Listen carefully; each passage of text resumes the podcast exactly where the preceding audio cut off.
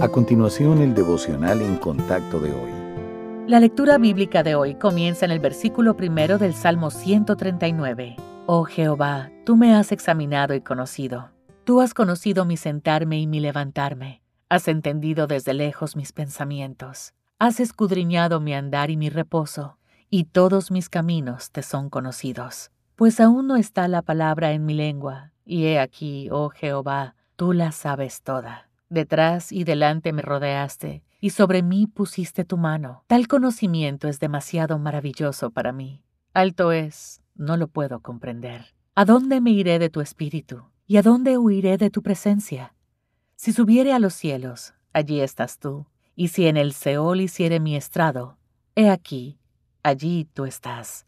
Si tomare las alas del alba y habitar en el extremo del mar, aún allí me guiará tu mano y me asirá tu diestra.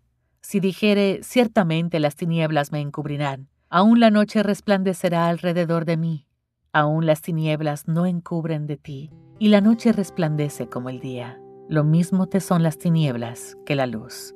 En la lectura de hoy, David preguntó, ¿A dónde me iré de tu espíritu? Cuanto más reflexionaba en cuanto a las posibilidades, más se daba cuenta de que la respuesta era a ninguna parte.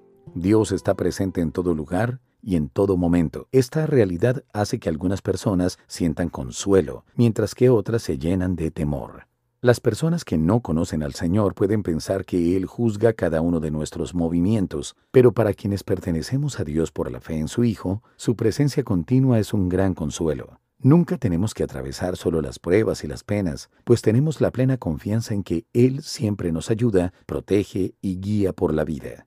Esta verdad debería cambiar la manera en que vivimos, Saber que Dios siempre está presente nos motiva a pensar, a hablar y proceder de maneras que lo glorifiquen. Es un recordatorio para mantenernos firmes contra las tentaciones y buscar la santidad.